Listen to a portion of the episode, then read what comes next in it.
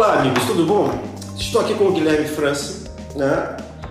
É, ele foi um dos autores do nosso último número da revista Insight Inteligência, esse número extraordinário. Ele foi autor de um dos artigos que fez parte do primeiro bloco né, da, do nosso último número. O nosso último número teve um primeiro bloco que era tratando de política, coisas barra pesadas. Existe um golpe democrático, é, as Forças Armadas são o poder moderador da República, e o Guilherme França né, publicou um artigo sobre a retórica do terrorismo no governo Bolsonaro. Né, na verdade, foi mais aquém, né? a retórica do terrorismo é uma retórica mais ampla que vem sendo utilizada pelos governos de direita, pelo menos desde o atentado de 11 de setembro de 2000 e 2001, né? faz tempo. Né? E ele está aqui com a gente hoje para a gente conversar um pouco sobre esse artigo. Tudo bem, Guilherme? Como é que você vai, Guilherme? Tudo bem? Tudo ótimo, obrigado. Um prazer estar aqui com vocês. Então, Guilherme, a gente estava até conversando antes de começar a gravação sobre essa questão do, ter do terror. Né? Eu me lembro quando eu estudei isso, é, foi logo depois do 11 de setembro. Eu estudei isso, quer dizer, eu estudei esse assunto do terror numa chave de releitura é, do assunto que foi provocado pelo 11 de setembro. Eu estava na França, né, de France, a, a, a França, né? E, e lá estava havendo uma releitura do conceito de, de, de, de terror é, causado pelo 11 de setembro, mas, mas era uma coisa do terror, releitura do terror da Revolução Francesa. E aí eu me lembro que tinha uma, uma chave interessante para tentar entender o terror, que o terror, na verdade, ele era uma... É, o terror não visava as vítimas. O terror visava causar pânico em terceiros. Uma audiência mais ampla, externa. Exato, exato. Mas é, será que é isso também que, que, que, que a gente está tratando aqui? Porque eu, eu, eu realmente não sei. Porque o, o, seu artigo trata do quê? O seu artigo trata da retórica do, do terrorismo é, nos governos de direita, não necessariamente nos, nos governos, mas nos movimentos de direita radical ou de extrema direita contemporâneos, é, como forma de é, intimidar e criminalizar é, lutas travadas por movimentos sociais que são progressistas ou são ligados à esquerda. Não, você acha que uma coisa tem a ver com a outra? Sem dúvida. A, a retórica tem o objetivo de mobilizar uma audiência externa. É, a parte do esforço que se faz para criminalizar esses movimentos, e a criminalização se manifesta tanto judicialmente, né, por meio de processos de investigação e processos judiciais de criminalização de movimentos reivindicatórios, protestantes é, no campo, na cidade, mas também por meio da, do próprio discurso de criminalização, né, de intimidação a esses movimentos, que muitas vezes deixam de atuar com medo de serem perseguidos. Então, essa criminalização não se manifesta só formalmente dentro do sistema judiciário. Mas o, o objetivo do discurso, sem dúvida, é mobilizar uma audiência que, de um lado, se sente é, intimidada ou discorda desses movimentos sociais, é, então, mobilizar essa audiência no sentido de construir, é, apresentar uma barganha política, né, um interesse que, essas, que, essas, que, esse, que esse segmento da sociedade tem, é, mas também de mobilizar e de criar uma própria identidade própria dos atores que estão apresentando esse discurso, a partir de uma lógica é, de oposição entre eu e eles. Né? Movimento que é contra o terrorismo é um movimento a favor da ordem, da segurança, da paz, enquanto o terrorismo e os movimentos que são a que são apostos esse, esse adjetivo são movimentos vândalos, baderneiros, é, caos, confusão, enfim. Essa oposição de, de identidade se manifesta também muito claramente. Então a gente vê é, tanto um movimento de oferecer uma dentro de um conceito de barganha política, você oferecer uma medida que é de interesse de determinados grupos sociais, então a gente fala, por exemplo, aí do grande agro, né, os, os grandes é, agricultores brasileiros que ainda tem essa coisa das invasões do campo. Então, quando você faz esse movimento de criminalização de movimentos é, reivindicatórios do campo, é, você está satisfazendo esses interesses econômicos e sociais, mas você também cria uma identidade própria para esses movimentos conservadores de direita de extrema-direita que você mencionou, que é muito afiliado a essa questão do discurso da, da lei ordem, da segurança, enfim, então também tem essa construção identitária. Pois é, mas assim, quando, quando a gente pensa em uma invasão de terra, no máximo você trata isso como uma questão penal. Como é que você consegue transformaram a questão penal num tipo de terror, porque o terror, na verdade, está associado à ideia de, é, a gente mencionou no começo, a ideia de explodir bombas, cometer atentados. É, então, você, o que você está sugerindo é que você, tem, que você tem uma mutação, na verdade, do tipo de discurso de crime, que se torna um crime extremo, tudo se torna hediondo. Parece que outro dia o presidente da República sugeriu transformar roubo de celular em crime hediondo. E aí, coincidentemente, esteve envolvido numa, num episódio semelhante. Eu acho que tem um movimento. É... Porque a invasão de terra pode ser sim considerado um crime é, dentro do Código Penal, esbulho, enfim, invasão de propriedade privada, assim como os movimentos de protestos urbanos também podem ser caracterizados dentro do Código Penal como destruição de propriedade privada, é, enfim, quebra de vidraça, essas coisas que acontecem muitas vezes em protestos. Só que essa criminalização é uma criminalização diferente da criminalização de terrorismo. Né? Quando você apõe esse, esse rótulo de terrorista num indivíduo ou numa organização, você não está só pretendendo é, puni-lo e garantir que ele seja preso ou qualquer, qualquer coisa do tipo. Existe uma pretensão de excluir esse indivíduo e esse grupo do debate político. Se você não, você não negocia com terroristas, essa é uma máxima de segurança pública, né? Então, a ideia não é simplesmente você prender esses indivíduos, porque prender você pode prender e perseguir, fazer investigação, abrir uma ação penal, enfim, fazer o caminho jurídico com base em outros tipos penais.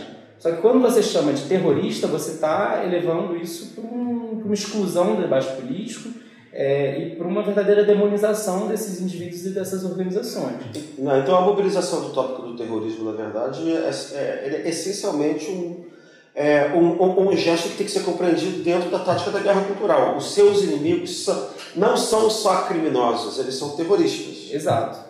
E, é, é, repare é um passo é, extremo, né? No meio do caminho tem outros passos. Quando você considera esses movimentos organizações criminosas, você não só está você não só está autorizado a utilizar algumas técnicas de investigação que são previstas na lei, na lei de organização criminosa, é, para investigá-los, e aí a gente infiltrado, interceptação telefônica, coisas que são úteis e utilizadas no processo de investigação, mas você também está colocando essas, essas organizações numa chave de organização criminosa, que já é uma chave bastante complicada de dialogar com essas organizações, entender demandas ou disputas.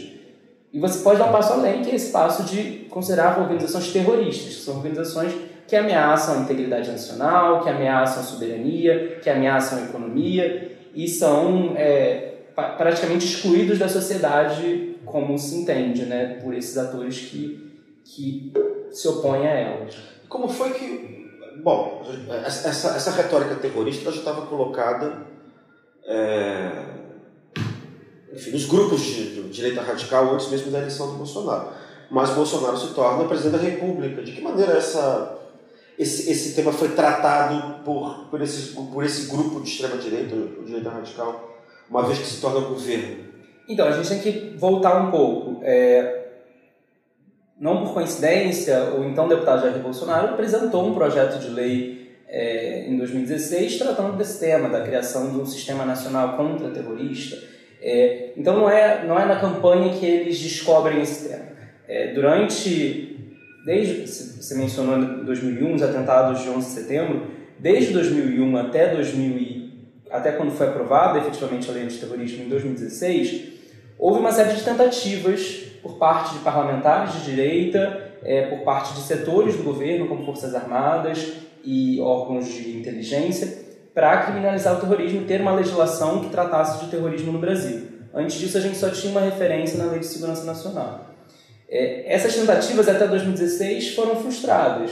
É, os setores, né, se a gente olhar, foram governos do PT né, entre 2003 e 2016. Durante todo esse período, é, os setores de esquerda, entendendo que é, qualquer lei que tratasse de terrorismo abria espaço né, e poderia levar essa criminalização desses movimentos é, que são muito próximos ao partido, conseguiram impedir que essas iniciativas fossem bem-sucedidas mas isso não impediu eles de tentarem. Diversas vezes foram criados grupos de trabalho no âmbito do Conselho de Defesa, no âmbito da ENCA, enfim, diversos fóruns dentro do governo para apresentar uma lei, mas isso nunca foi bem sucedido por diversas razões. Em 2015, quando a presidente Dilma finalmente manda um projeto de lei para o Congresso para tratar desse tema, esse projeto de lei viraria a lei de terrorismo, de novo essas forças conservadoras tentam ampliar o escopo dessa legislação, é, ampliar a definição de terrorismo para que é, ela fosse aplicável a esses movimentos, e não só os movimentos do campo, mas também, se a gente lembrar, Jornadas de Junho, 2013, é, Black Blocs, enfim, uma série de movimentos também na cidade, é, também havia essa pretensão de criminalizá-los como terrorismo. No processo legislativo, eles não são bem sucedidos. No final das contas, a legislação que é aprovada em 2016 é uma legislação bastante restritiva no sentido de definir o que é terrorismo. Tem uma série de requisitos que dificilmente você consegue preenchê-los todos é, no caso desses movimentos que a gente está falando, esses movimentos reivindicatórios. Então, assim que a lei é sancionada, com alguns vetos da presidente Dilma, já há uma manifestação de insatisfação dessas forças de direita. É, o próprio filho do presidente é, apresenta projetos de lei para alterar a legislação, o próprio presidente, então deputado, hoje presidente Bolsonaro, também apresenta alguns projetos de lei. Então já existe um interesse em é, alterar a legislação brasileira nesse tema.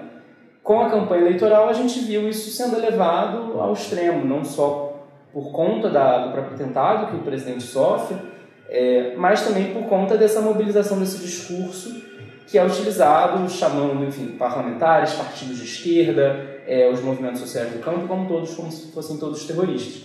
E é feita essa promessa, né, durante a campanha e também no programa de governo do, do hoje presidente, de é, aprovar uma legislação, é, tipificar esses movimentos como terroristas. Então isso já vem de uma construção mais longa desses movimentos de esquerda, de direita conservadores, para é, se opor a esses movimentos é, que são associados é, principalmente a grupos de esquerda, partidos de esquerda. É, mas o seu artigo é, também muito interessante, não só porque ele chama atenção para esse fato, mas ele chama atenção para um outro fato, que é o fato de que isso não andou e parece que o próprio governo não se empenhou muito para essa, para essa, para essa legislação andar. Sim, é, é curioso porque a gente vê e eu acho interessante quando a gente compara duas promessas que foram feitas desde o início do governo, desde, desde a campanha e do início do governo Bolsonaro. Havia uma promessa de liberalização do acesso às armas e havia também essa promessa é, de tipificação do terrorismo. Assim como também tinha promessas relacionadas à questão de legítima defesa, enfim. A questão das armas, imediatamente assim que é eleito e toma posse, logo em abril de 2019, o presidente Bolsonaro envia um projeto de lei ao Congresso Nacional, ampliando de forma significativa posse, porte de arma para diversas categorias, é, flexibilizando muito a, a legislação brasileira sobre desarmamento. E faz uma série de decretos que eventualmente são contestados no Supremo, enfim, estão ainda sob júdice. Em paralelo, o governo só vai apresentar um projeto que trata sobre terrorismo em março desse ano, do ano corrente, 2022. E, assim, como nós sabemos, aprovar qualquer coisa no último ano de governo é praticamente impossível, ainda mais quando é um tema é, candente, assim, de difícil é, pacificação dentro do Congresso Nacional.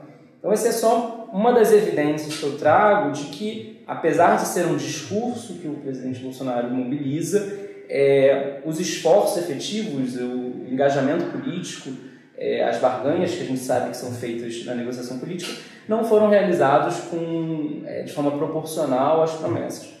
E não é coincidência que já no começo dessa campanha eleitoral de 2022, é, o presidente Bolsonaro tem novamente mobilizado esse discurso, prometendo novamente fazer essa, essa criminalização, essa tipificação do terrorismo. Então, é, acho que havia uma indisposição em comprar a briga, por ser uma briga difícil ali no Congresso, é, acho que havia um interesse em manter aquilo como pendente, no sentido de ainda ter algo a oferecer para o agro, para determinados segmentos da sociedade, para quem essa, essa pauta é relevante, no sentido de que, olha, se vocês querem isso mesmo, me reelejam. É, faz sentido. Também acho que faz sentido de uma outra chave, que é uma chave meio de. Que o conservador ele quer manter o status quo ou impedir o avanço. Então ele tem um, é um você mantém eh, o status quo por inércia. Você não precisa nem inovar, na verdade. Só a ameaça de deixar do ar, de ter a retórica, de ter aquilo ali, já, já, já cumpre uma função intimidatória. Né?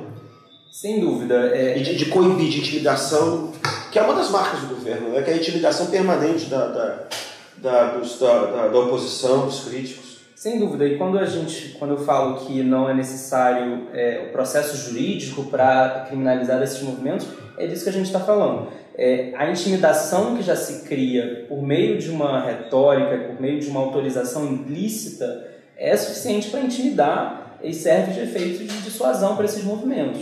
É, a diminuição, houve uma diminuição significativa é, de invasões de terra, é, e aí que a gente não está entrando no mérito sobre produtividade ou não das terras que são invadidas ou da necessidade de uma reforma agrária, mas houve uma diminuição é, das invasões de terra justamente por causa desse ambiente de intimidação que foi criado, que é um ambiente não só de intimidação que autoriza as forças públicas de segurança a adotarem medidas eventualmente extremas contra é, esse tipo de prática, mas também autoriza é, implicitamente é, que as próprios indivíduos se defendam e utilizem armas que adquiriram nesse meio tempo. Justamente. O ambiente de intimidação não é só do setor público das Forças Armadas, dos órgãos policiais, é também dessas milícias privadas que foram se formando graças à flexibilização do, do Estatuto do Desarmamento. Então, na verdade, essa é a pauta que vai continuar. Sem dúvida. Não, não, é, isso já está claro no na campanha eleitoral, novamente o, plano, o programa de governo que o presidente apresentou é, menciona a necessidade de proteger o campo, de proteger é, as fazendas é, de invasões, menciona isso explicitamente. E é, recentemente vimos um, um esforço por parte da campanha do ex-presidente Lula de se aproximar do agro, né? E uhum. algumas pontes que foram criadas com parlamentares e, e associações do mundo da agricultura e do, da grande agricultura, né?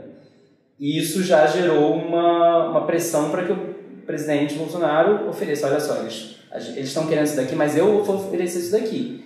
Então ele ainda, nessa disputa que já fica clara né, entre forças políticas por, por esses setores, entre presidente centro-oeste, região sul, é, o presidente Bolsonaro já está mobilizando de novo esse discurso para tentar conter essa investida do ex-presidente Lula nesse campo. Bom, ah, eu não sei. A impressão que eu tenho, na verdade, né? Acho que a gente pode ir caminhando para o fim. Acho que é um, é um artigo que precisa ser lido.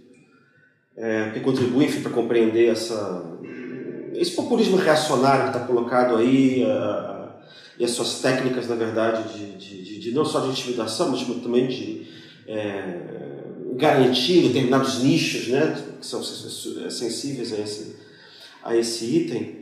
Né? É, bom, acho que vieram para ficar, de certa forma. Sem dúvida, e, e, a gente tem que entender, é, eu acho que o ponto principal é, isso não fica muito, muitas vezes muito claro intencionalmente graças a esses discursos, né? Mas é, esse movimento é um movimento que é completamente é, em, na contramão do movimento global. A gente vê um enfraquecimento do terrorismo internacional, uma diminuição do número de atentados, uma diminuição do número de grupos atuantes, é, graças, enfim, a uma série de medidas que foram tomadas pela comunidade internacional e alguns países, como os Estados Unidos, enfraquecimento de grupos terroristas no mundo todo, diminuição de vítimas. É, então, globalmente, a ameaça terrorista está em decadência. Não sabemos por quanto tempo, mas no momento é o que a gente diagnostica. Em oposição, no Brasil, a gente vê o aumento das discussões sobre esse tema, claramente com o objetivo dessa mobilização política é, de criminalização desse setor. É, é, porque, na verdade, o conceito é, é, outro conceito. Né? Quando a gente está falando de terrorismo, a gente está falando, tá falando, de terrorismo mesmo. Né? Na verdade, o que a gente está vendo no Brasil é uma, é uma ressignificação do conceito de terrorismo, assim como houve também uma ressignificação do conceito de comunismo para dizer que qualquer sujeito que qualquer sujeito que não partilha de crenças autoritárias de direita é um comunista barra terrorista em potencial. Exatamente. E, e a gente vê que esse é um movimento que, como você disse, vai continuar independente do resultado dessas eleições. É, a chance dessa retórica ser mobilizada caso o presidente Lula seja eleito é, para perseguir esses movimentos é, e para considerar o governo, caso o ex-presidente Lula seja eleito, é bastante grande. Acho que vai ser uma retórica que vai continuar sendo utilizada é, por parte dos apoiadores é, do presidente Bolsonaro e da extrema-direita em geral. É, independentemente do que venha acontecer, se, se de fato existe ou não existe, né? até para se manterem é, vivos, procurando preservar os seus nichos é, eleitorais na oposição. Exatamente. Guilherme, foi um prazer estar com você aqui. Quero parabéns pelo artigo. Obrigado. Leiam o artigo do Guilherme, está aqui ó, nesse número da inteligência. Um abraço. O podcast Conversas Inteligentes é produzido pela Insight Comunicação.